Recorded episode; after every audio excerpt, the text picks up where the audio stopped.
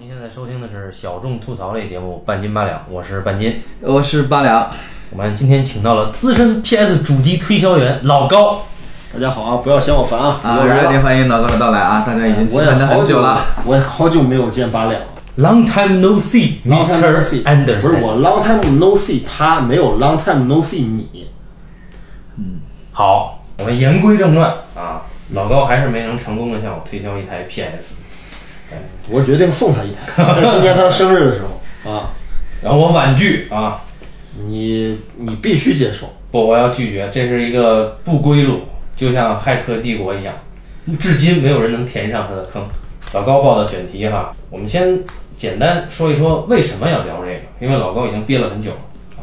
呃，这个题我其实我跟两位说实话，我定下来之后啊，大约是今年三四月份的时间，咱们那个时候好像，呃，我有一段时间没参与这个节目，可能有有个个把月，嗯，然后呢，在这个个把月里面呢，我就又一次重温了这部作品为什么你会重温？啊，因为一些原因吧，反正就不细说了，不过就是重温了一下这个作品，然后呢。我当时就是正好赶上一件什么事儿呢？那那时候你们俩呀、刚刚聊《西部世界》，啊，我也正好在那个时候，你们俩聊前后的时候，把《西部世界》给看了。我当时看完之后就很兴奋，但是我是隐隐约约的，这个东西好像跟我之前看过的一个东西存在着某种联系，而这个联系很难言说。我不卖关子，我觉得《黑客帝国》跟《西部世界》他们在构思上，或者在世界观上，或者在某些在文化角度上的东西，我觉得存在某种联系。嗯，呃，甚至我从我的角度来说，因为当时那个西部世界那期结束之后，半那个半斤说了一句话嘛，就是我希望有第二季。那么从看过西部世界第一季的朋友那儿可以得到一个什么结论呢？西部世界第二季很可能是一个人机大战的故事吧，对不对啊？嗯，那么人机大战的故事有很多呀、对不对？那我就要选一个各中翘楚嘛，对不对？我们影史上可以说是绝无仅有、空前绝后的一部关于人机大战的电影《黑客帝国》。呃，我突然想到了这个作品，拿出来重新看了一遍。我以为你要说的是星球大战。然后重新看了一遍之后，我我我有一个特别大的一个感受，就是我觉得一般情况下，这种老一点的经典，或者这种老一点的在那个时代下比较具有先锋意识的这种电影，可能放了多少年之后，《黑客帝国》第三集叫《革命》啊，矩阵革命，距离现在上映的时间已经十五年以上了，将近。哎，啊，这然后你会觉得，可能你再重新去看这种所谓经典的时候，你会觉得它过时，你会觉得它可能很 low，或者觉得它很多东西跟现在这个时代格格不入。嗯，我就抱着这种一试的心态重新看了这部电影，结果结果跟我的预期完全相反。我仍然觉得这个作品在理念，包括在表现手法上，以及在整个的题材深度上，哎，它仍然是有着很很不错的一个定位。就是它没有过时。啊，就起码不说别的，就不说它里面的这个内容到底是这个好不好，对不对？合不合理，对不对？大家认不认可？但起码说它的视觉体系和它对于动作片的这种理念，我觉得起码不能说现在就没有电影能超过它，但起码没有电影能够做到它的这种呃风格上这么极致的一种东西。对，所以你看完之后发现过时的并不是《黑客帝国》，而是《西部世界》。不，也不是西部世界，而是我们几个人。对，是这个问题，因为这个事事情说起来也比较唏嘘吧。呃，我跟很多的同龄的朋友聊到《黑客帝国》，我说你们还记得这部这部神作吗？嗯，很多人说我操记得，但是说的什么来着？对不对？嗯也有很多人表示，有有很多年轻一点的朋友表示，《黑客帝国》那什么东西？穿一帮人穿黑衣、风衣、戴黑墨镜，那么土鳖的造型，操，那电影我不想看，嗯，对吧？其实它已经快被主流文化或者是主流主流娱乐圈所遗忘了。津津乐道的是一些新一点的作品啊，但但但但但但啊！我这不禁要插一句，就是我们现在主流文化所谓的，或者说这个文艺青年、亚文艺青年文化呢，其实在热捧，至少曾经豆瓣上啊，在上个月热捧过一部美剧，叫做《Sense Eight》，对吧？超感八也叫超感猎杀。那么这个已经到了第二季，而它的主创啊，就是现在是一对姐妹嘛，姐妹。姐妹，哦。对对对对，沃绰斯基姐妹啊，沃卓斯基姐妹。嗯，那么这对姐妹，她们曾经呢，就是刚才老高说的《骇客帝国》的主创，对，导演也是策划，也是监制，也是制片人，哎呃身兼诸多的职务啊。而这个超感八呢，其实讲的是一个世界大同的爱爱的故事。虽然说《黑客帝国》呢，老高说可能是因为表现手法上啊，可能被有些人嫌弃，但实际上呢，就是原因是大家没有时间静下心来去看这三部电影，所以老高呢有此推荐之心。那么不像超感八，它的噱头更大，它是 LGBT 群体的一次华丽的发声啊。呃，但是导演呢，他有一个共性，就是同样一个，呃，并不是同样一个人啊。那么我们当时《黑客帝国》的时候，还是一对兄弟，对不对？对，好，那么说回到《黑客帝国》，嗯，它的主创，呃，我我还是把我刚才说的那个话补补补完一下，就是说我选了这个题之后，我有点后悔，因为第一个是我觉得这个作品吧，你放到今天这个时代，它仍然有很多东西，我觉得很不好讲。嗯，不管是它的内容，还是它的手法，还是它呃在科幻影史的地位，以及呃这个作品对对于之前作品的继承和对后来作品的影响，我觉得这些题呃都是很大的题目。对，然后更大的题目则是这个作品本身的一些内容，在《黑客帝国》诞生的那几年，包括现在，仍然有一些这个片子的一些死忠、簇拥，一些知乎大 V 对吧？微博大 V，包括一些科技大 V，他们也在提供了很多很多关于这部作品、这个系列作品的一种读解的角度。呃，这些东西涵盖的知识面太广，而且这些知识本身又没有太多的这个呃交互点，或者是这种这种这种范围，它比较比较比较分开，比较分散。也就是说，是一个这个仁者见仁，智者见智的这么一个东西。所以这么大的一个作品，我们想在这个节目里边把它重新再提出来，再说一段，我觉得确实是很不好说啊。嗯，我也想了很多角度，都没有想到特别好的方法，就是说我们该怎么说它。那当然，当然，刚才半斤其实扔出了一个切入点，呃，我就是说一下他们这个作品的主创，也就是奠基人，他们沃卓斯基兄弟，对吧？对，沃卓斯基兄弟、沃卓斯基姐妹啊，他们在短短的十几年的时间里面换了身份、换了性别、换了人物关系，对不对？那么这对兄弟是个什么来路呢？简单介绍一下啊，沃卓斯基兄弟，大家看到他们的名字后面有个斯基，对，吧？是俄罗斯人嘛，斯基是东欧的民族的典型的一个姓氏。他们这对兄弟的父母是来自于波兰的，或者说他们是波兰裔，波兰裔，波兰裔的后代。嗯，那么这对兄弟出生在美国的著名的传统的工业城市芝加哥。那么芝加哥长大的这对兄弟呢，从小呢就是爱好非常广泛，尤其喜欢看电影、看动漫、玩游戏这些东西，他都是他们的最喜欢的一些事儿。而且这个兄弟两个人吧，如果要有着共同的爱好的话，是一一是一种非常好的一种前景。就是我们所知的电影史上的所有所有有名的兄弟，他们都是一起去喜欢一件事儿的。对吧？对对就是我们现在之所以我们这几个人这么没出息，原因可能是因为我们没有一个跟我们一样喜欢电影的兄弟。但我认识一对兄弟，哦，好好好，那我们一会儿再说这对兄弟啊，对吧？你看，那人家那对兄弟比我们的能能量要大很多，对对对，对不对？然后呢，这对兄弟呢有着很多共同的爱好，他们就是在呃这个这个长大了之后呢，就开始其实念过两个，相当于是美国的两所高校，啊，但这两所高校其实他们都肄业，也就念了两个大专，或者是念了两个三级学院都没有念完。呃，好像第一个不是三级学院啊，第一个好像是还是个挺有名的大学，但是他两人两次肄业，劝退，与某些天才的人生经历完全相仿，对吧？就是你想做大事儿，必须肄业，这个是肯定的。念完大学就是废物，就是废柴啊。然后呢，这两个兄弟呢，就是顺理成章的就跟我们的影视圈里面的很多这个半路出家的或者是非专业的、非科班的人一样啊，以这种去做厂工了，哎，以这种低微的身份啊进入电影行业。那么他们负责提供创意啊，做场务啊，做灯光啊，做助理啊，这种事情也干了很多。但是兄弟两个由于具备一定的创作能力，具备不错的创作能力，他们做了几个剧本。那么呢，他们之前是以编剧出身，呃，这两兄弟脑子里面有很多稀奇古怪的想法。那么，在一九九五年的时候，两兄弟以编剧的身份编剧了一部叫做《Assassins》，就是《刺客战场》，又叫《最后的刺客》，有这么一部动作片。这部片子我没看过啊，首先我必须跟大家澄清一下，没看过，相关情况一概不知。但是知道这部片子的主演是著名的史泰龙大大，以及刚刚出道的安东尼奥·班德拉斯先生。这两个人合演的一部动作大片。按理说这个阵容啊，对吧？按理说这个阵容、这个预算、这个投资，因为这个这个预算我查了一下，这个预算好像是三千万美元的投资。哇塞在一九九五年的时候，绝对是一线制作。但是这个片子最后好像只收回了一千五百万美金的票房，所以属于惨败。那么沃卓斯基兄弟两个人也对这次的创作抱有着一种很不好的这么一种回忆，他们觉得说，由于我们是编剧，由于我们有很好的理念，由于我们有很完整的构思，但是交到了傻逼制片人以及傻逼导演，甚至是傻逼大戏霸主演的手里，这个东西就烂逼了。所以我们必须得成为能够操控项目的人。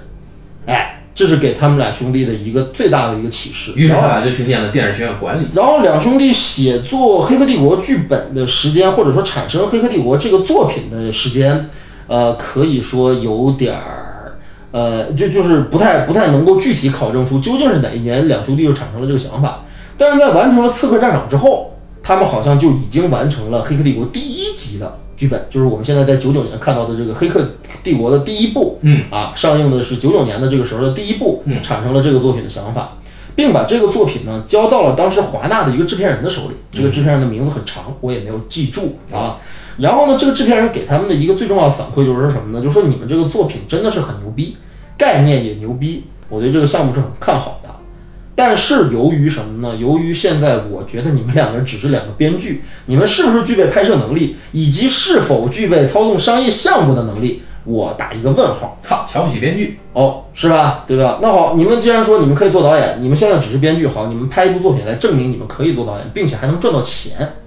OK，兄弟俩说没问题，小 kiss，于是他们就菜一碟儿。做了变性手术。所以他们就在一九九六年的时候，用了也就两两个月不到的时间，写了一部低成本的一部犯罪惊悚片的剧本，它叫《Bond》。Bond 中文名被译为“大胆的爱，小心的偷”，哦哎，又叫《惊世狂花》。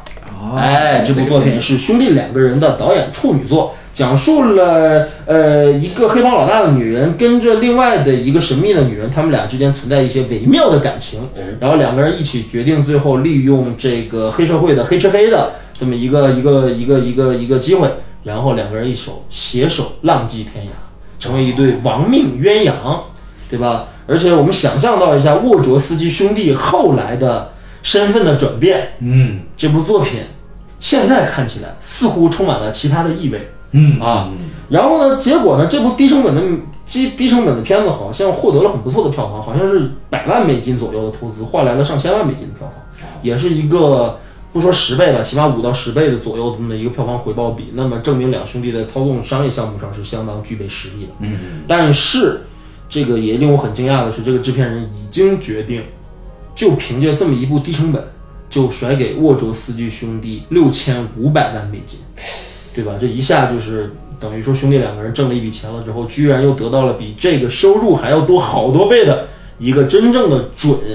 啊，商业一线制作的，哪怕在好莱坞也是一个绝对的一个商业一线制作的这么一个规模的一个投资。，blockbuster。然后两个人就在九八年的时候完成了《黑客帝国》第一部的拍摄，并且这部电影在一九九九年上映。啊，之后的事情我就不用讲了啊，对吧？这个电影到底引引起了多么大的一场地震？不管是在科幻电影界，还是在商业电影界，还是在各种各样的这种亚文化圈当中，都产生了一种就是海啸一般的一种影响。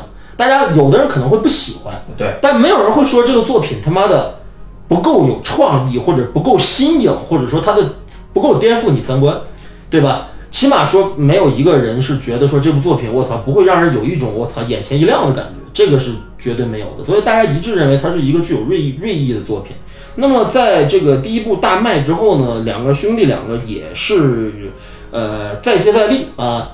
也就在《黑客帝国一》拍完之后不久，他们就相继完成了二和三的剧本。嗯，而且兄弟两个人觉得他们已经把故事都编完了，如果再一步一步拍，像《异形》一样，拍完一部过多少年再拍一部再拍一部的话，它可能这个系列的性质就没有了，因为它要做一部真正意义上的续集电影，而不是系列电影。嗯，所以《黑客帝国》这是一个完整的故事，所以二和三的剧本同时推出，以及一获得的巨大成功，他们已经得到了二和三的总投资，这笔总投资现在核算下来的话，预预预算大约是两亿五千万美金左右，也就是这用着两亿五拍了二也拍了三，这这两部作品同时开机，哎，同时进入后期，相隔上映的时间在北美只有半年时间，是二零零三年的七月份，二零零三年的十二月份，在这个时候，然后呢，他们用剩下的钱去做了手术，然后呢，他们就赚到钱了。他们没有用剩下的钱，他们挣了很多钱。他们在完成了这两部作品之后呢，就成为了好莱坞一线导演以及制作人，嗯啊、以及策划以及监制。后来他们就再也没有弄出一个好东西了。登堂入室，咸鱼翻身。但是后来的作品呢，我说几个他们编剧过的，包括他们导演过的、他们监制过的一些作品，大家也耳熟能详，但是影响力与《黑客帝国》系列简直不可以同日而语。甚至说兄弟俩这一生完成的最高峰，可能就是《黑客帝国》，以后也超越不了。这是两兄弟自己说过的话。甚至两兄弟还说过这么一段话，我在看到一段《黑客帝国》幕后花絮的时候，看到弟弟安迪说：“说我们拍电影其实就是为了拍这部作品。”就是为了拍《黑客帝国》这部作品，以及跟这部作品的概念、世界观相关的一系列的东西，这是我们最想做的一件事。我们已经很幸运的，刚刚进电影圈第二年，拍第二部作品就把这事干完了。之后他们搞出来了什么呢？有一些大家可能影迷圈还比较喜欢的作品，比如《V 字仇杀队》，这跟他俩有什么关系？他们是监呃他们是制作人呃他们是 producer 以及编剧，哦然后还有忍者，哎，忍者刺客哦啊、是那个著名的韩国影星 Rain 对吧？哦，啊、主演的一部关于忍者的电影，对吧？让一个韩国人去演忍者，对吧？也很很有很有创意。然后这部作品呢，他们也做的是 producer。然后之后他们做导演的作品有去年还是前年的上映过的被恶评如潮的一部科幻外星电影，叫做《木星上行》。哦没有哦，看过这个啊，我看过我不知道两位谁看过？我看过木星上行》。然后呢，以及在那一年还曾经入围过奥斯卡，而且在各方面还颇有争议和口碑的《云图》。根据这个著名的畅销小说改编的这个作品，是他们兄弟俩啊，那时候已经不是兄弟俩，那时候已经是姐弟俩。哦，他们的这个身份转变是由兄弟变成姐弟，现在变成姐妹，对吧？是三个阶段。那么那个时候是作为姐弟的兄弟两个人一起参与导演和制片的一部作品，就是《云图》。他们还裹挟了，对吧？这个在文青心中也具有至高无上地位的德德裔导演汤姆·提克维先生，对不对？嗯，哎，绑绑着他一块儿，三个人一起拍了《云图》。哎，《云图》《云图》那个片子大家知道，我操，一个人拍确实有点吃力啊，对吧？得得得拍好多段儿。三个人拍也得三个人拍，然后三个人拍，然后呢，就是这就是两兄弟未来的这这个呃后面的一些情况，哦以及他们最新的，哎，目前在影迷当中也颇有口碑和影响力的《超感猎杀》《超感八》啊，刚才半截先生提到了，OK，这就是这对主创的基本情况。那么看来就是兄弟两个人，那时候还是兄弟的两个人，穷尽了自己毕生的功力，拍出了《骇客帝国》系列。对，可以这么说吧，因为这个作品对于他们来说非常重要。然后呢，我呢接下来往上说，你既然你们两个人都啊，这个这个这个一言不发，那就只好让我继续说，因为我刚说完话，对对对，因为因为因为我我这个什么，我要说一下，就是我想做一个盖棺定论，就是我想通过我的方式做一个盖棺定论，不管大家认为《黑客帝国》是一部什么级别、什么水准、什么内容、什么题材、什么定位的电影，我想用我的方式给《黑客帝国》定一个位。请。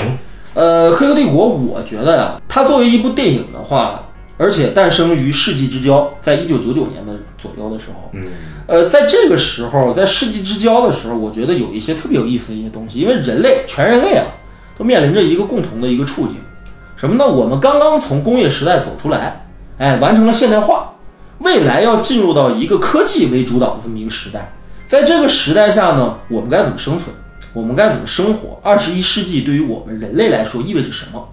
哎，OK，那就我们要找很多很多的东西，找很多很多的灵感，找很多很多的范畴的知识去佐证，或者是呃勾勾画一下我们未来的生活是什么。所以我们见到了哲学，对吧？呃，文学、宗教、科技、生物学、航天学各个领域的知识，各个领域的亚文化知识，在亚文化圈中的一一次等于是一次呃大大综合或者是一个大杂烩式的这么一次爆发，哎，大量的关于二十一世纪未来科技、人类命运这样的故事，集中在二十世纪之交被拍出来，拍了出来，包括《终结者》系列啊、异形系列啊。包括像《黑客帝国》啊，包括还有一会儿我们要提到的《移魂都市》啊，或者是什么《银翼杀手》啊，尽量就是这些东西吧。我觉得《黑客帝国》作为一部电影的话，它在这个时候应该可以被称为是一一个亚文化的一个集合体。哎，《黑客帝国》本身是一个亚文化的集合体，就是它是从科幻小说，对吧？科幻电影啊啊，包括一些那个呃，这个这个这个，对啊，对对于这个呃未来人类社会的命运勾画出来的一些东西，就是现有的一些等于说一些知识圈当中吧，知识圈层当中提炼出了很多很多亚文化的东西。我觉得《黑客帝国》是一个亚文化的结合体。那么什么叫亚文化呢？亚文化可以跟大家解释一下，就是说可以是从真实的科学技术的领域内衍生出来的科幻小说，哎，呃，科技产品啊，科学概念，呃，科幻漫画，对吧？然后包括一些游戏，包括电影。这些东西通通可以是可以被归纳为是亚文化的东西。那么这些东西当累积到一定程度了之后，对吧？关于人和机器人的关系，对吧？关于机器人的小说有大量的小说。然后呢，这两两个兄弟他们又特别的喜欢钻研和吸收这方面的知识。所以说，我们我们老去讲，就是一个创作者他怎么能成为一个创作者？就我们可以说，他可以有一种很独特的人生经历。对吧？或者有非常非常独特的一种美学观念，哎，或者是有非常非常深厚的文化根基，或者是人文的素养，这些东西都可以。但是在这个时候，在这个阶段内，以及到了今天，我们在这个电影、电影起码就是电影吧，电影、游戏或者小说领域，出现了大量的像沃卓斯基兄弟这样的人，就掌握一大堆亚文化的知识，对吧？他们本身可能没上过什么学，呃，但是就是看小说、看漫画。看看那个电影，看电视剧，呃，上网，积累了一大堆亚文化知识，最后成为他们创作的养料。到最后，他们把这些东西整合在一起，成为了一个具有原创能力的创作者。我觉得这就是我定位的《黑客帝国》。哎，也就是亚文化的集合体。对，嗯，信息爆炸是吧？对对对，所以说就是它里面有很多东西，这就是我我给《黑客帝国》先做的一个定位啊。呃，至于说作为电影的话，这部作品到底怎么样？我是不是应该披露一个秘密啊？什么秘密？这个秘密就是什么呢？啊，《黑客帝国》已经上映了十五年了吧？对啊，对吧？作为资深影迷，甚至是电影从业人员，资深的人民教师半斤先生，刚刚在聊这期节目之前，才把三部曲《黑客帝国》全看下来。这个真是我特！我特别好奇的就是，你现在第一次看这三个片子是什么感觉？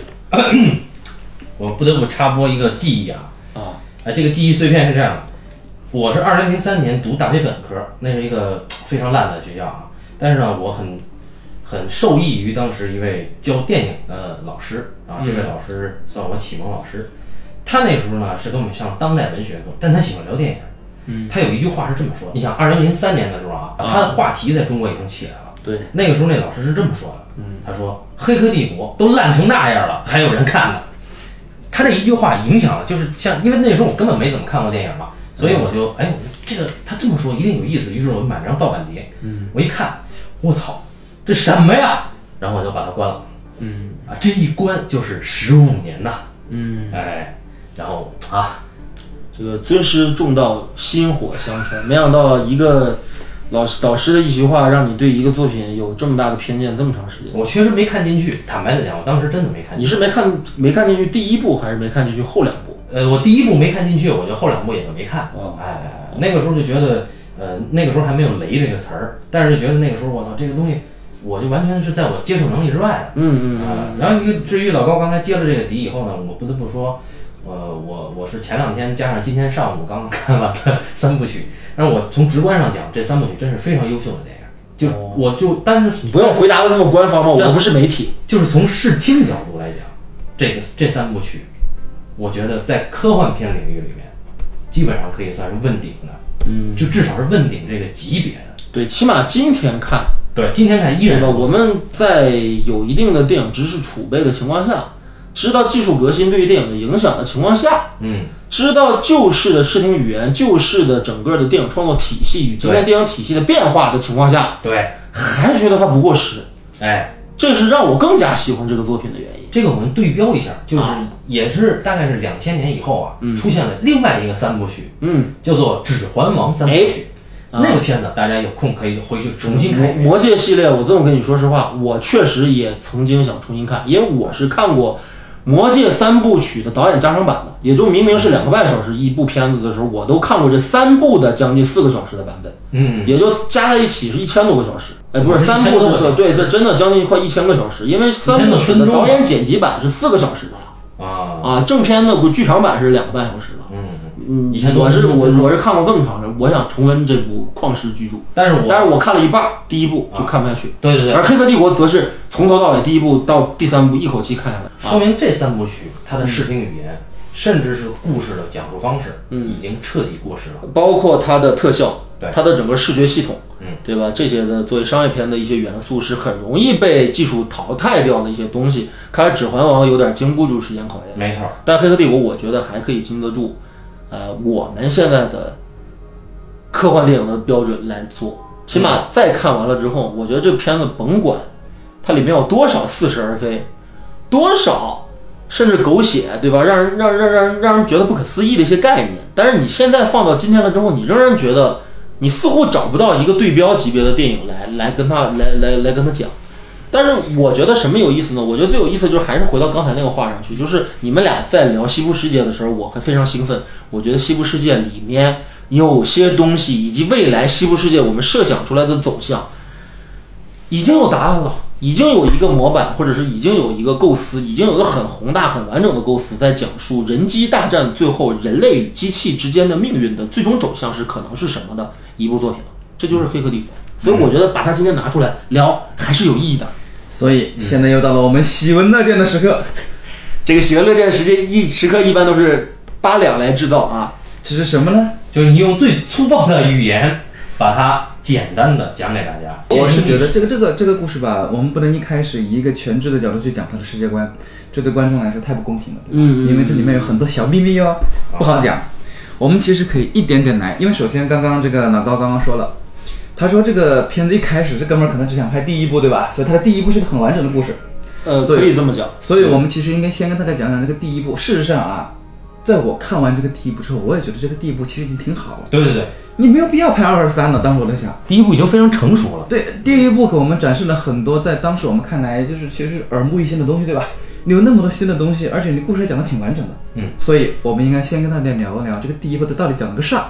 这件事情就交给昨天刚刚看过的半斤先生吧。好，半斤先生来看我复述一下。们那个播客吧，大家现在越来越油滑，他喜欢踢球，你知道吧？我一会儿再说两句赢给老高啊。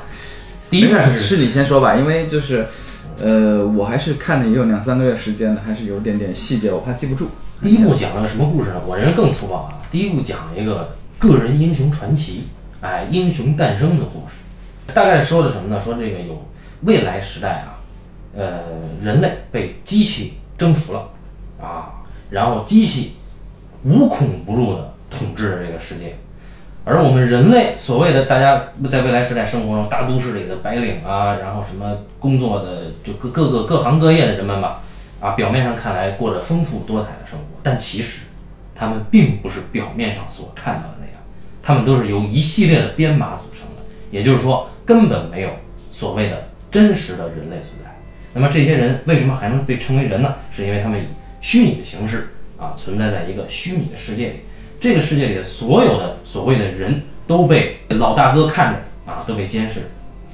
突然有一天，我们这个人类里面有一个白领工作者，他应该是一个大公司的码农，啊，长得很帅，他叫基洛里维斯，他叫 Mr. Anderson 啊。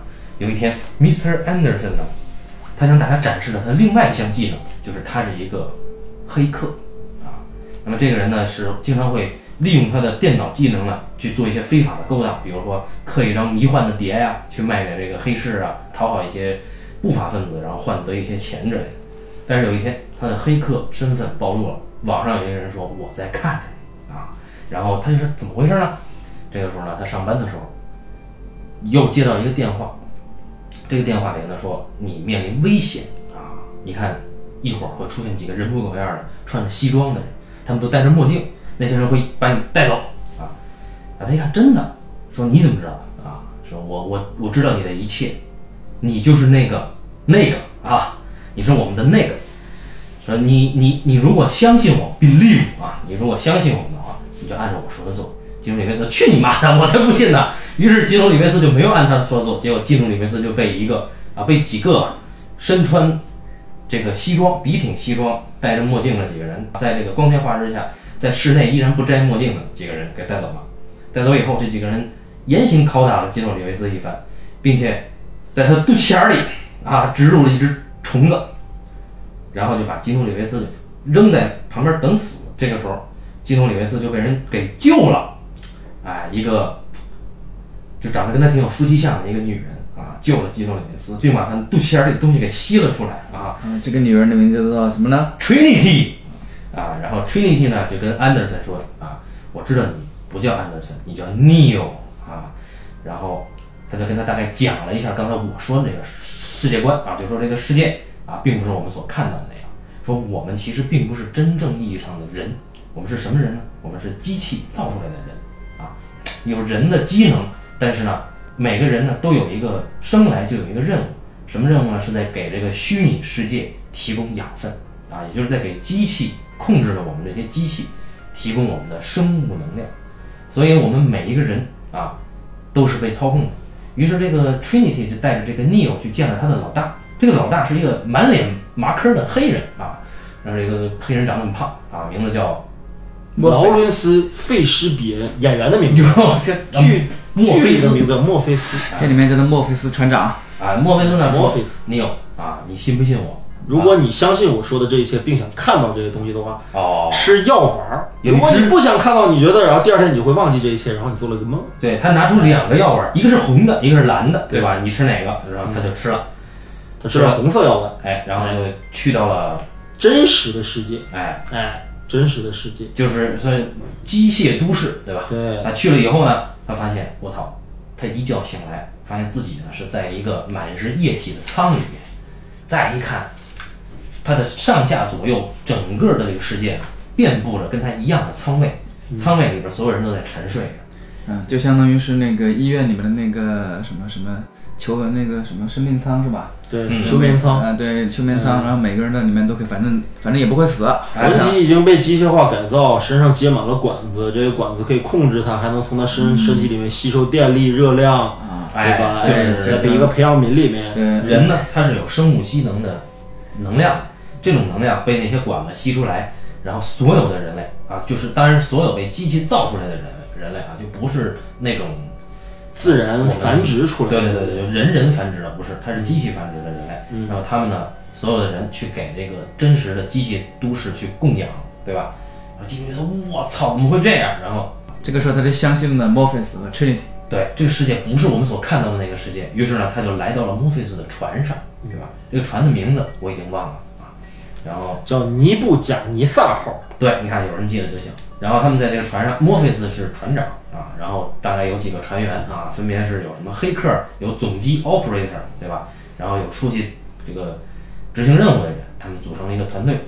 然后他们这个船呢，航行在这个真实的世界里面，躲避着这个真实世界里像这个警察一样的啊，这个乌贼，对吧？到处在抓他们。机械乌贼，然后他们这个这个时候呢，就是说我们其实面临着很大的危机，因为我们时刻都有可能暴露。但是呢，我相信就是呃，按照一个先知的说法呀，有一个预言，就是说我们这个人类被机器统治的时代终将结束。为什么会结束呢？因为诞生了一个人，这个人是救世主，The One，哎，就是那个，对吧？你就是那个。然后说你有，你信不信？你有说我不信啊。对。然后他们就，反正不知道为什么，你有就去找了。谁说我是先？谁说我是救世主啊？我去找呀。哎，就去找了那个先知。一看先知是一个做烘焙的老太太啊。老太太说你不是啊，对吧？老，尼欧说那我就放心了。不是老太太说的，说你可能具备这个素质，但你目前不是对，反正是一些文字游戏啊。对，然后呢，尼欧呢显然是个菜鸟，对吧？他呢什么都不会啊，他只会某些简单的虚拟世界里的编程。于是呢，他就被这个墨菲斯强行的去训练，比如说在这个虚拟场景里面，他要学会什么功夫啊，等等等等等等等等。啊，这会儿我们就会看到经典的第一集的对打的，由这个八爷啊指导的。第一集是八爷吧？嗯啊，对，都是都是指导的这个武术动作啊。然后这个他逐渐学会了很多的招式，但他依然是个菜鸟。他在执行任务的时候被这个戴墨镜的一个 agent 啊，一个特工，特工的领袖叫做史密斯啊，先生，Mr. Smith，由我们著名的澳大利亚裔演员雨果·维文扮演的啊，把这个变态男，这个变态男把这个尼奥虐得很惨啊，终于在各种打啊，各种打，各种打的情况下，这个还经历了舰船内部的叛变，尼奥这个时候还是不信他是救世主，我操你们不要拉我下水，然后出现了一个莫大的危机，就是他的船长，他一直以来视为父亲的人被抓走了。然后这个 agent 史密斯他们想从黑逼嘴里撬出一个消息，比如说，第一，你要告诉我你们的老巢在哪儿；第二，先知在哪儿。然后这个时候呢，尼欧为了救这个墨菲斯，拼命啊和他的这个女友啊，那时候还不是他的女友，和他的女搭档啊 Trinity 杀入了 agent 的总部。然后这个时候两个人啊，两个人，一人穿一个黑风衣，戴着黑墨镜啊，然后无数把枪。这时候我们重现了吴呃吴宇森的电影里的一幕，对吧？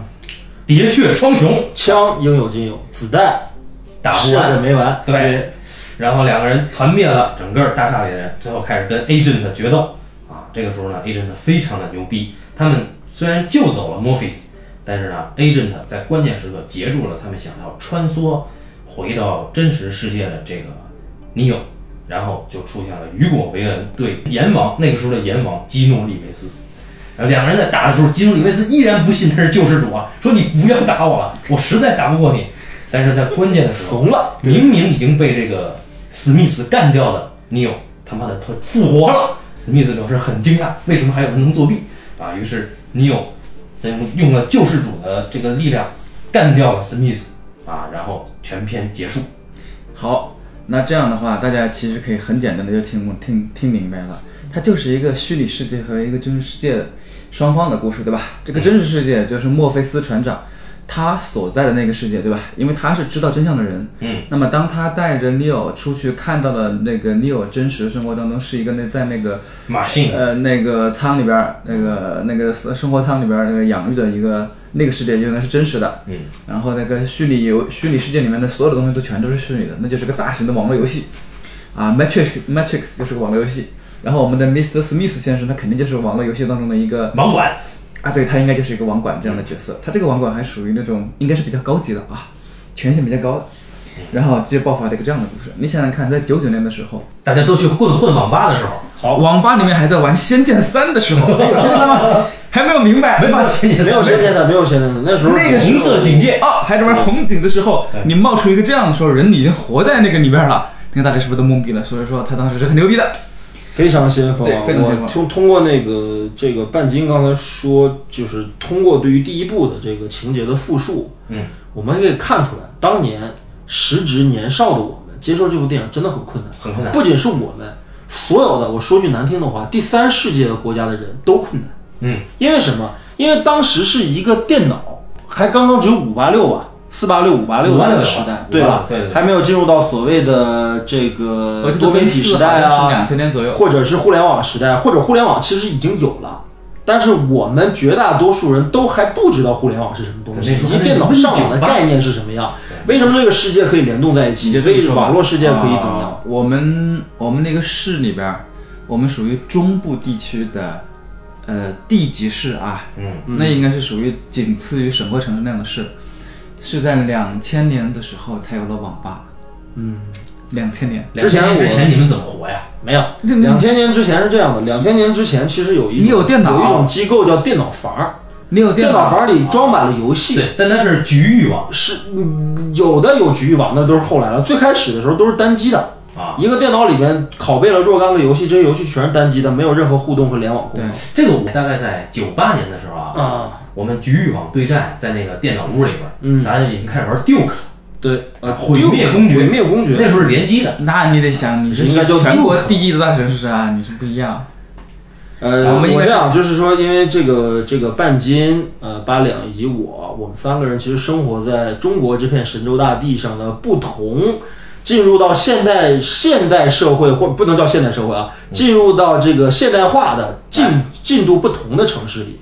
所以说，对于这个电脑技术啊、互联网技术啊，接触的时间可能也相对不一致。但是我们得知道一个大致的时间线，就是中国第一次有互联网应该是在呃一九九七年，在九七年的时候，好像有了这种拨号上网的这个雏形，嗯，或者说是这样。然后，但是实际上距离整个区域内的，对吧？这种大的互联网 Internet 这种概念还是没有的。嗯，但是你要知道，其实当时美国也没有那么发达，也没有今天这么好的网络环境，他们也是刚刚有这个概念，所以突然出现了一部电影叫《黑客帝国》，我们连他妈互联网是什么都不知道，更何尝知道什么叫黑客？对，所以它就是很先锋。但是我还想再总结一下，别怪我多嘴。我觉得你看啊，通过刚才情节的复述，这个片子里面已经在那个年代有了四个主要的概念。这每一个主要的概念，在之前，甚至在之后，我们今天，嗯，都有大量的作品做过。可是把这些作品全部都融入到了一个故事里面去，这好像是头一个，到现在好像也没有第二个。我先说第一个概念，这个概念就叫人机大战。这事儿不新鲜吧，对吧？人和机器人，对不对？机器人是人类发明出来的，机器人是人类的 slave，对不对？这种模式我们都知道，因为机器人肯定最开始会是人类的 slave，嗯，对不对？教一教你怎么做饭啊，教一教你怎么带孩子呀，教一教你怎么下象下围棋啊，对吧？现在围棋已经牛逼了，对吧？已经教会了，对吧？但是别的事儿还没教会，对吧？但是机器与人，他们最后会出现一种什么样的关系模式？这个事情，著名的科幻小说作家阿西莫夫，对吧？是阿西莫夫吧？提出了机器人三定律。对，那么这三定律是什么呢？不用说了，熟悉的人都知道。但是大家发现没有，机器人三定律存在着一个致命的 bug。这个致命的 bug 是什么呢？如果说所有的机器人的程序都按机器人的三定律去编编程的话，就会出现一个什么样的问题？机器如果没有人类的情感，而只会理性的运算，它的运算能力如果越强，它就会算出这世界上绝大多数人类行为，包括自己作为机器人施加在人类身上的行为，都会因为某些连锁反应，因为某些蝴蝶效应而导致违背机器人三定律。就比如说，我机器人开这辆汽车走在一个十字路口，这个十字路口前后左右都有车，我躲这个就会撞了那个，躲那个就会撞到那个，而这些人都是人。而要撞到的、伤害到的都是人，也就是说，他这个时候将采取不了任何行为。哎，那么机器人就会因为受制于机器人三定律而无法进化。嗯，哎，它将变成一个无用的机器人。那这个时候没有办法怎么办呢？要赋予机器人人性，要赋予机器人思考，要赋机赋予机器人自主意识，这些什么概念我不用再说了。你们在聊西部世界的时候说的已经够透了。那么，但是这带来了一个最可怕的后果，就是如果一个人有了人格，他就有了自己，有了自我，他就知道我是谁，我有什么，我现在是高兴还是悲伤还是快乐。那么，当有了自主意识之后，他就会有权利意识。有了权利意识之后，他就会反思自己的社会地位。那么，当自己的社会地位发生了一种与自己的主观意愿不符合的一种情况下的话，他就要反抗。所以在人机对战的这种科幻设定之下，机器人与人类的和平相处只是假象，或者是只是一个阶段。机器人与人类必有一战，这是所有机器人人机对战故事当中最悲观的一种走向，也是大家通行的一种走向。就是如果赋予了机器人以人的意志，或者它有了人的意识，那么它必然与人类有一战。那么《黑客帝国》第一个讲的就是人机大战的故事，而且讲的更远，讲了机器已经把人类几乎要灭了这个时候的故事。好，我们这儿需要打断一下，你刚刚说的是几乎要灭了，它很有可能是已经灭了。对，已经灭了，应该是。呃，这也是一种可能，我们一会儿展开来说。对。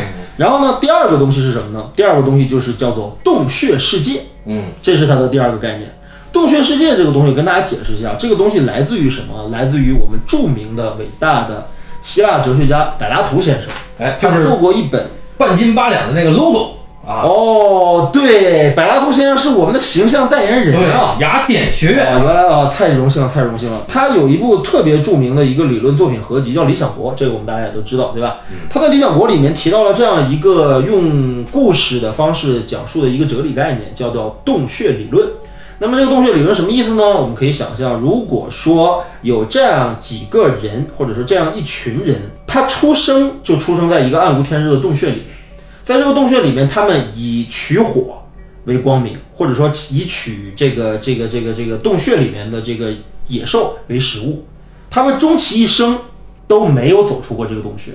更何况的是，他们每一个人每一天都要坐在一个椅子上，听到前辈要教诲他们说：“你们要在这个洞穴里怎么生活？你们现在这么生活，未来啊这么生活，你们的子孙后代也要这么的生活，你们的前辈也是这么生活过来的。” OK，传授给他们在这个洞穴里面生活的经验。那么让这些人每天面对着一个光秃秃的石壁，去默诵他们该奉奉行的信条和他们的人生人生信条。OK，那么在这种情况下的话，这个洞穴就是这些人所有人的一个真实的世界，对于他们来说就是真实的世界，对吧？对于他们来说也是唯一的世界，你也没有可以怀疑这个世界是否真实的一种可能性。那么这是一个哲学故事，也是一种哲学情境。就我们假定是这样的话，OK，我们现在幻想一下，突然有一天有一个人，这里面当中这个洞穴当中的一个人，被一个神秘的声音，被一个神秘的线索，被一个神秘的物件。所吸引走出了这个洞穴，OK，我操，他将看到一个他完完全全理解不了的世界。这个世界的所有规则、所有所有的景观、所有所有的现实，包括一缕阳光，都是他从来就没有见过的东西。哦，而且到了二十一世纪，到了二十世纪之后，后工业时代，人类对于自己生存的状态越来越感到忧虑，因为我们人类社会已经建立起了非常非常细致的分工规则，我们离所谓的人类的真实生活的那个自然界越来越远。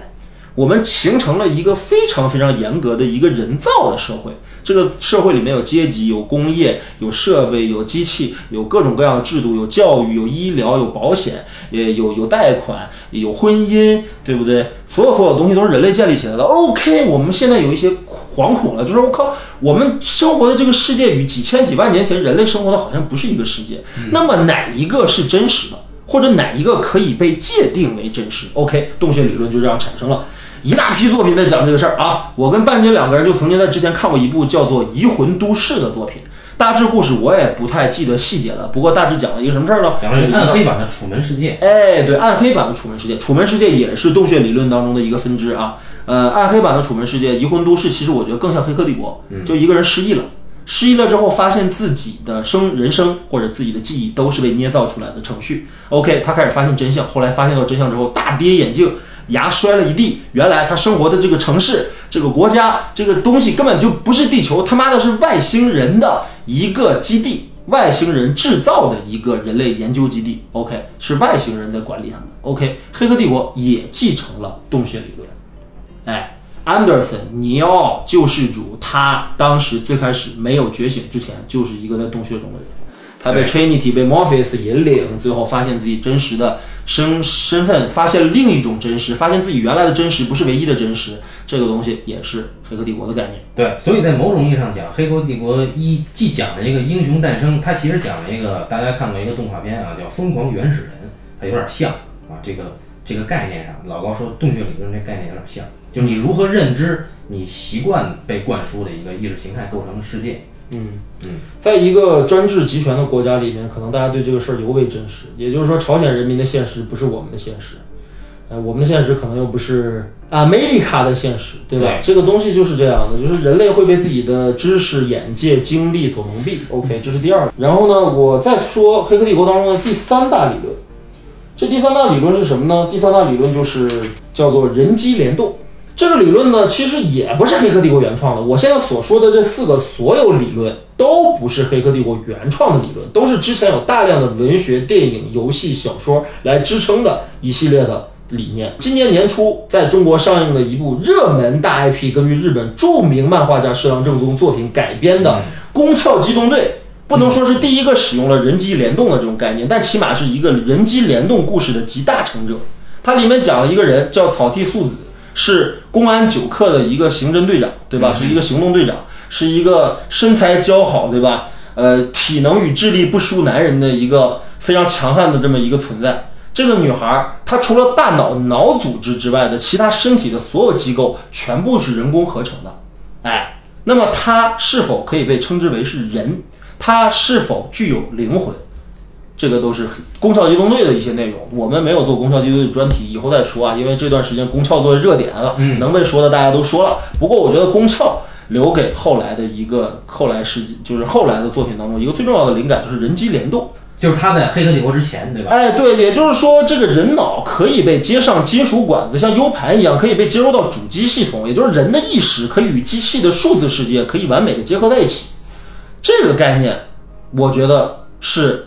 呃，当年因为《黑客帝国》上映的时候，我当时还没有听说过《攻壳机动队》，有一个动画学院的一个哥们儿神秘兮兮的跟我说说，你知道《黑客帝国》是傻逼，为什么？因为他这个人机联动这个概念是他妈从一个部叫《攻壳机动队》的漫画当中学来的。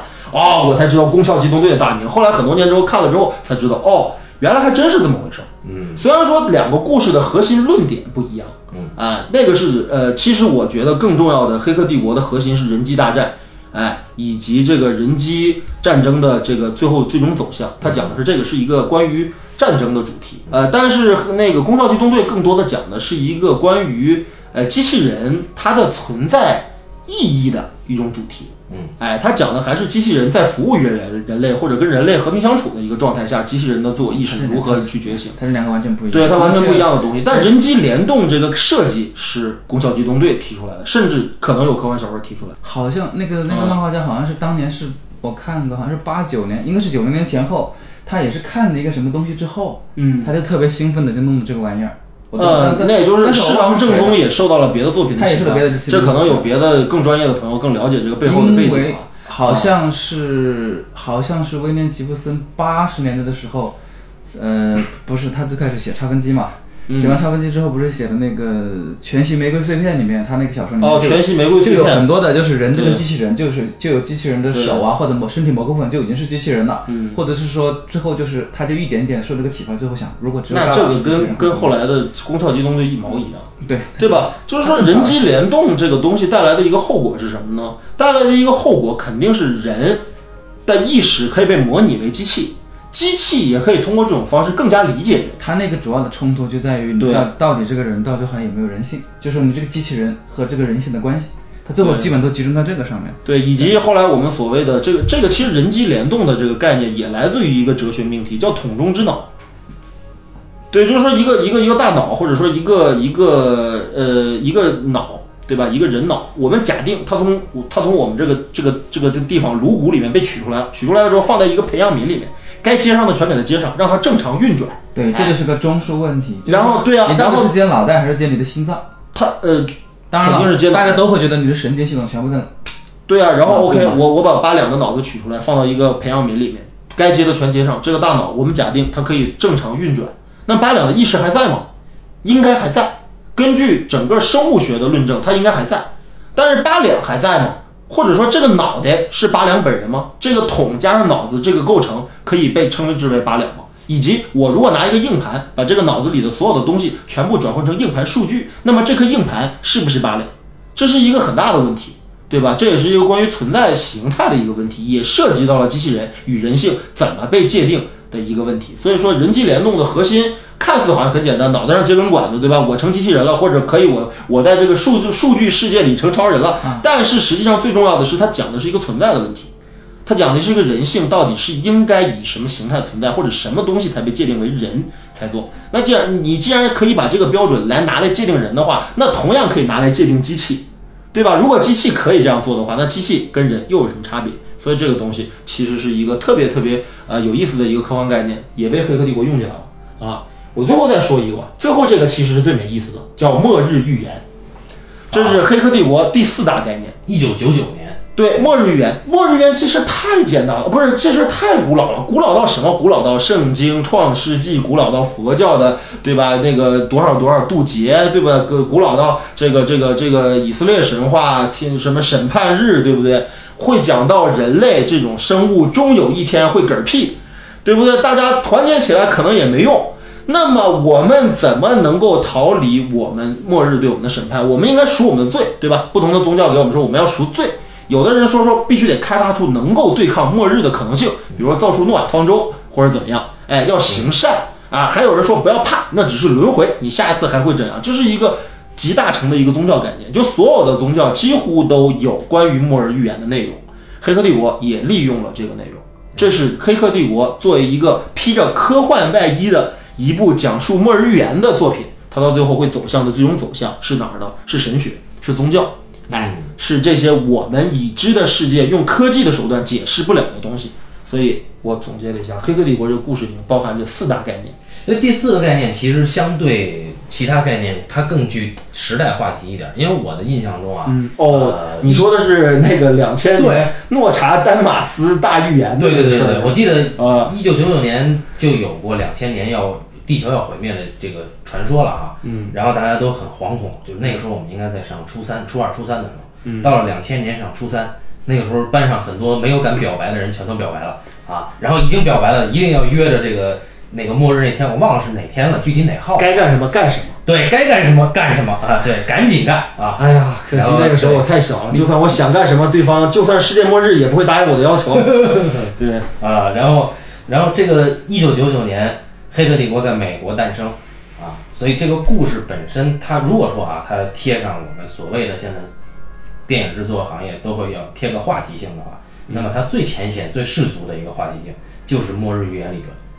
所以我们倒着说，就刚才老高说了四个概念，最后一个概念是所谓最接地气，呃，或者说是最古老的，也是把一个科幻故事真正推到一个呃，明白，它就是你一个科幻故事，你好歹也得拯救一下世界嘛，对不对？有个哲学性。这美国人民不就爱拯救世界嘛？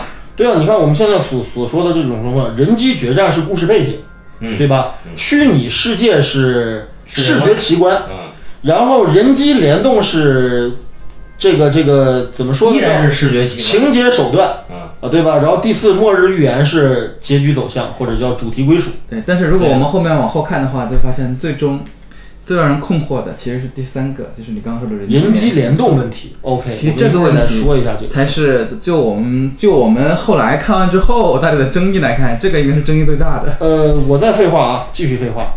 呃，刚才半斤已经把第一部的故事情节大致给大家梳理完了。那么，其实现在很多看过《黑客帝国》三部曲的，可能包括你们两位，对吧？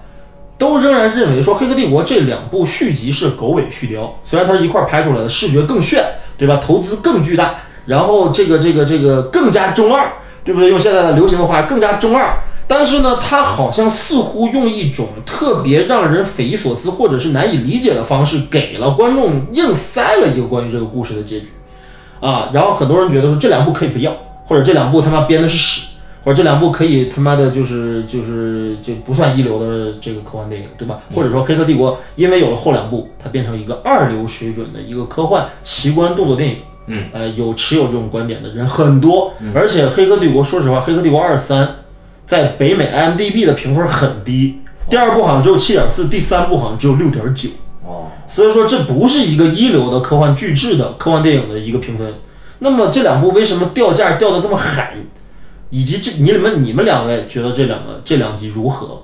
我们是否要简单一下再描述一下后两集的故事？我觉得我们先把第一集讲完，然后按照顺序，因为第二集、第三集其实是同时拍的一个东西嘛，就对，我们可以一块儿讲。对对对对，啊我觉得先把第一集讲完。当然，我现在先亮一下我的观点，就我是你刚才说的那个大多数观点。嗯我确实觉得二和三在严格意义上讲没有必要。嗯，对对对，但是它的视觉确实是升级的，就是一二三，三是视觉视觉成就比较高的。嗯啊，但是我依然觉得一在我看来已经是，呃，至少就谈不上完美吧，但已经是非常出色的一部科幻片了。回来讲到一啊，因为还有一些东西我们要还是按照老高刚才搭的这个框架，我们把一讲细一点，嗯对吧？比如说第四个末日那个，刚才我们已经说了，因为这里边涉及到一个表面上看它是一个话题性比较强的概念，嗯啊，但这第四个概念其实关系到整个这个第一部的一个最世俗的故事线。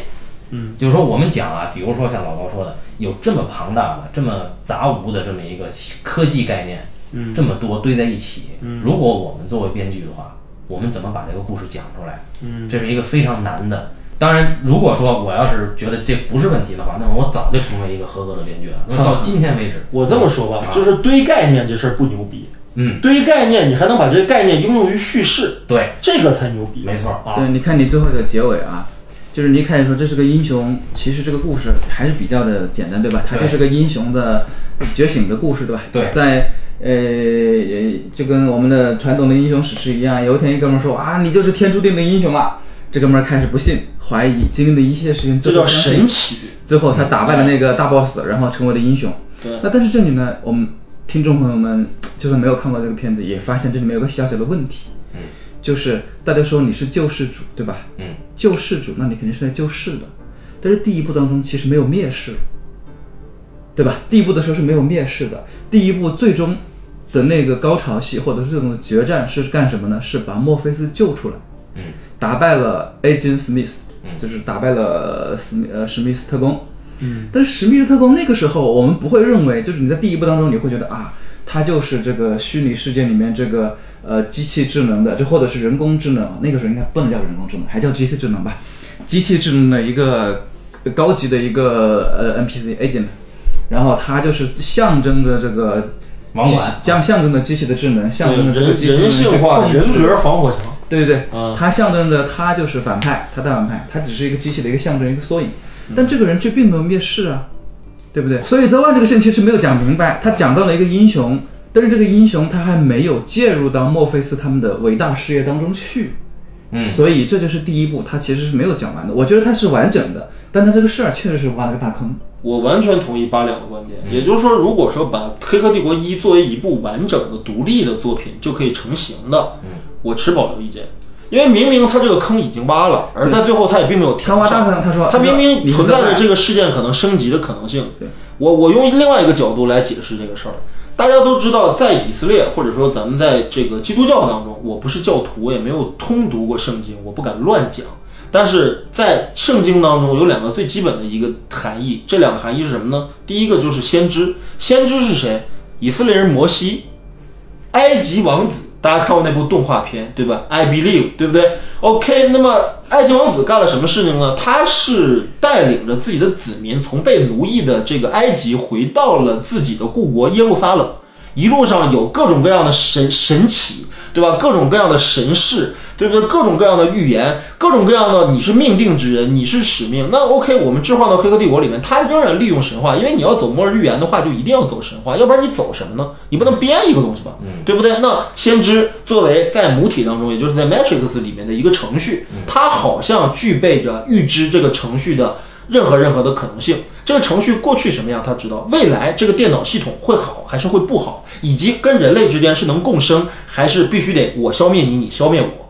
这个东西作为系统里面的这个叫先知的程序，它是知晓的，嗯他知道这个这个系统的所有所有的问题，那么他也有解决问题的方案。那这个人通古，这个这个了解了解过去，又能预言未来，那么这个人是谁？以色列人摩西，对吧？他预言了，以色列人摩西预言了，说今后有一天会有救世主来降临，但救世主不是我，我只是接受神启的人啊，我只是告诉你们未来要怎么做的人。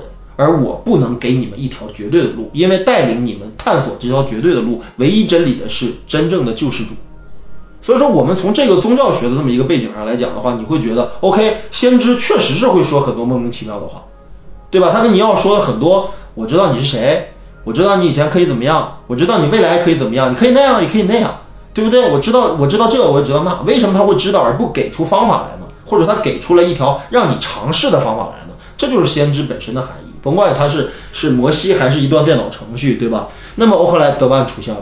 泽万出现是什么原因呢？泽万出现是因为有先知的预言，让这些身处于末世的人类能够有唯一的希望。因为大家看到了，在未来那种情况下，人类是毫无可能的，对吧？像捏死一只蚂蚁一样，可以把剩下的这点人捏死，对吧？你那点科技，你那点能量，你那点能源，你那点资源，简直不值一提。OK，那我们要诉诸于什么？诉诸于神迹，这是末日当中的唯一的一条路。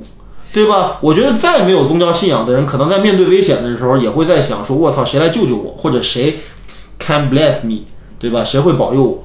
对不对？”那么，OK，墨菲斯这么相信这个先知的预言，因为这是绝境中人的唯一信仰或者唯一的出路。那么，相信 The One 救世主是谁？耶稣嘛，对吧？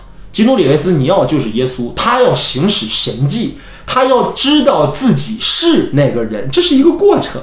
而第一集没有完成这个过程，像八八八两一样说，他没有完成这个过程。我是得到了神启，我也被很多人奉之为救世主，但是我也有了门徒，对吧？我也我我也有了先贤的带领，我也有了知识的积累。但是问题是我还刚刚施展了一个神迹，我还没有带领。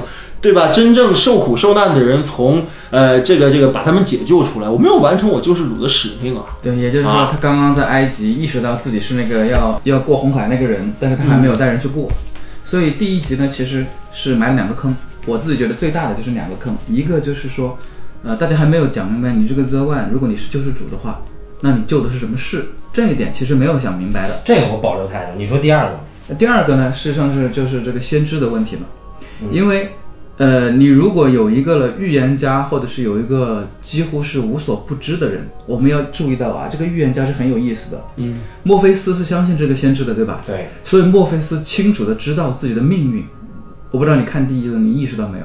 墨菲斯知道我会遇见 The One，知道我会跟女朋友怎么怎么样，他都知道。Trinity 也因为，Trinity 知道我自 Trinity 己也知道我会爱上他，对我会跟他怎么样，所有人都是知道的。为什么他们会知道？因为先知跟他说过，对也就是先知对于他们的命运是肯定的，先知只对一个人的命运是不肯定的，就是 Neo。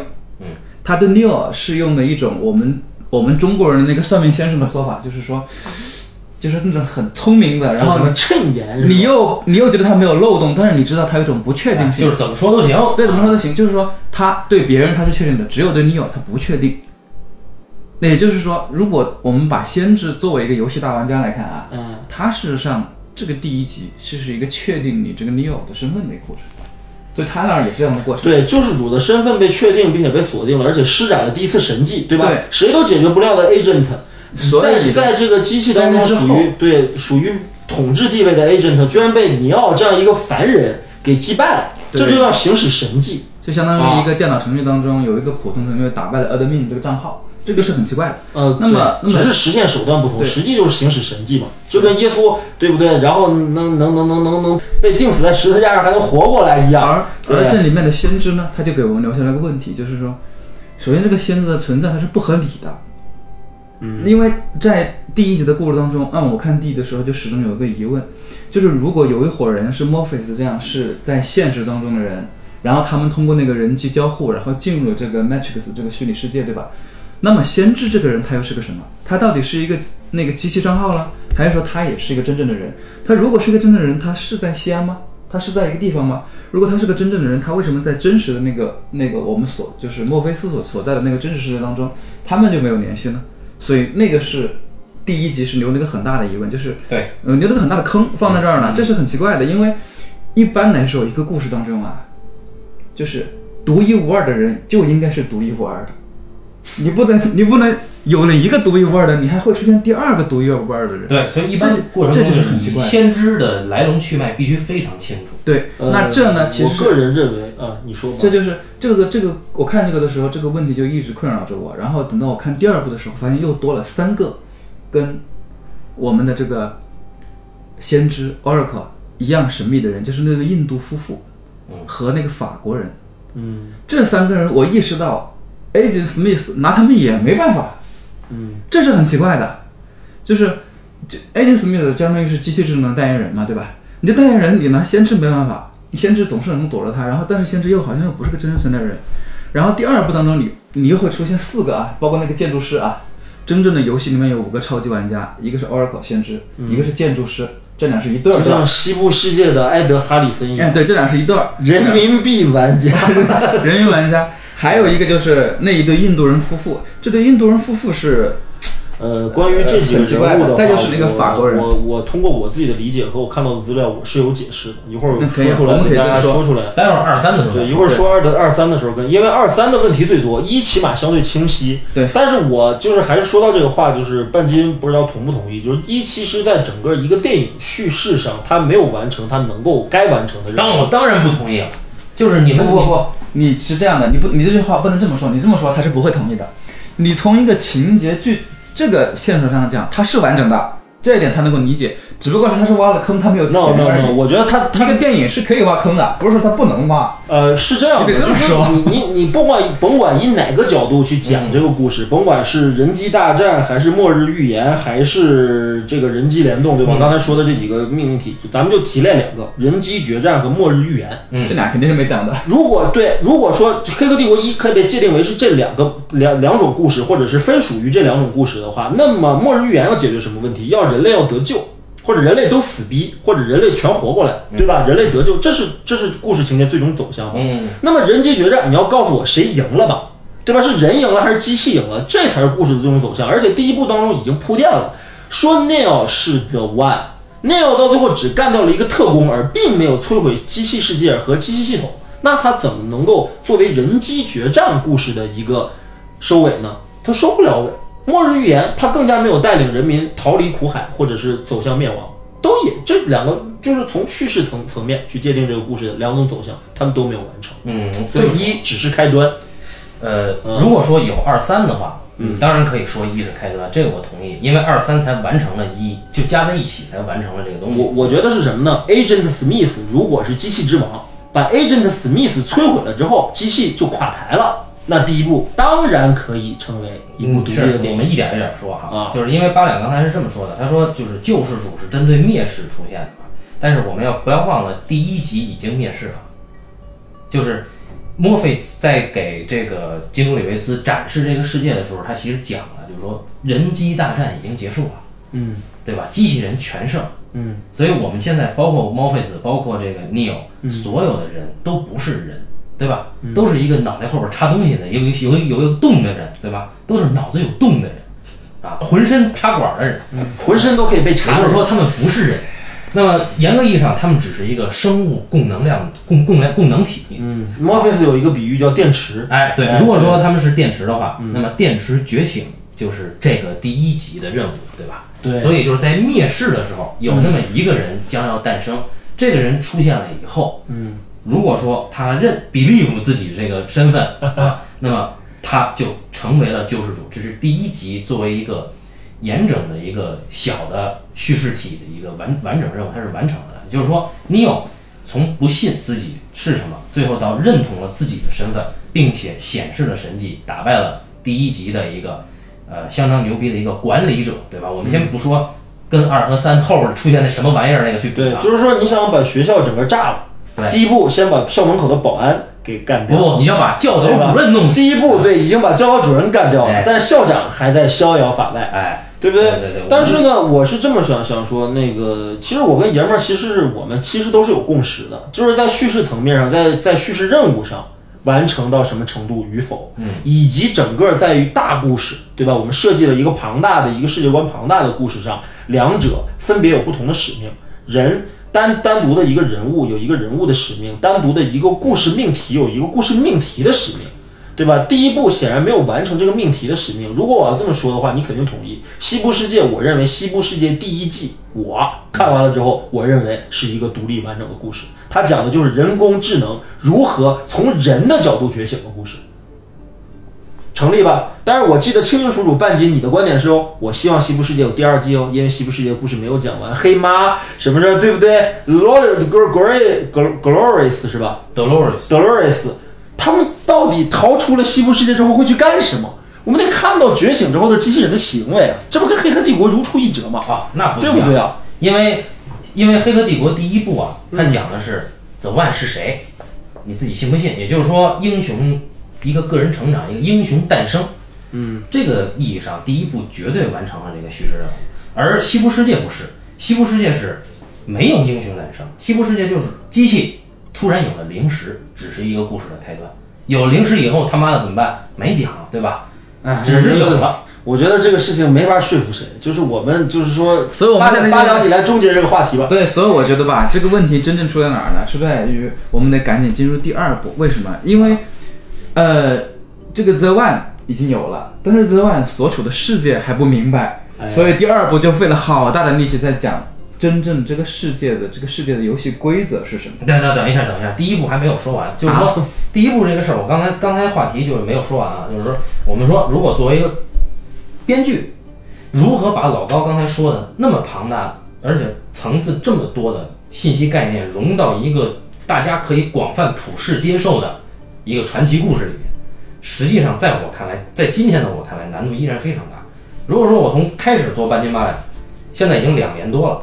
有自己有有水平上有所成长的话，但是在今天的我看来啊，我自己依然完不成这个任务。就是你怎么把这些信息整合成为一个英雄个人对，我觉得你完不成是很正常的，全是七十一人，六十九点九九九九九都完不成，所以没什么好那个的。对，所以就是说，我们简单概括一下第一集它是怎么实现的？嗯就是说它的背景是什么呢？嗯。是人机大战的一个阶段性结果，是一个物理背景，哎，哎，科幻背景是人机大战，这个没有任何问题。对对对那么这个人物的身份是什么呢？是宗教的，就是说这是 One。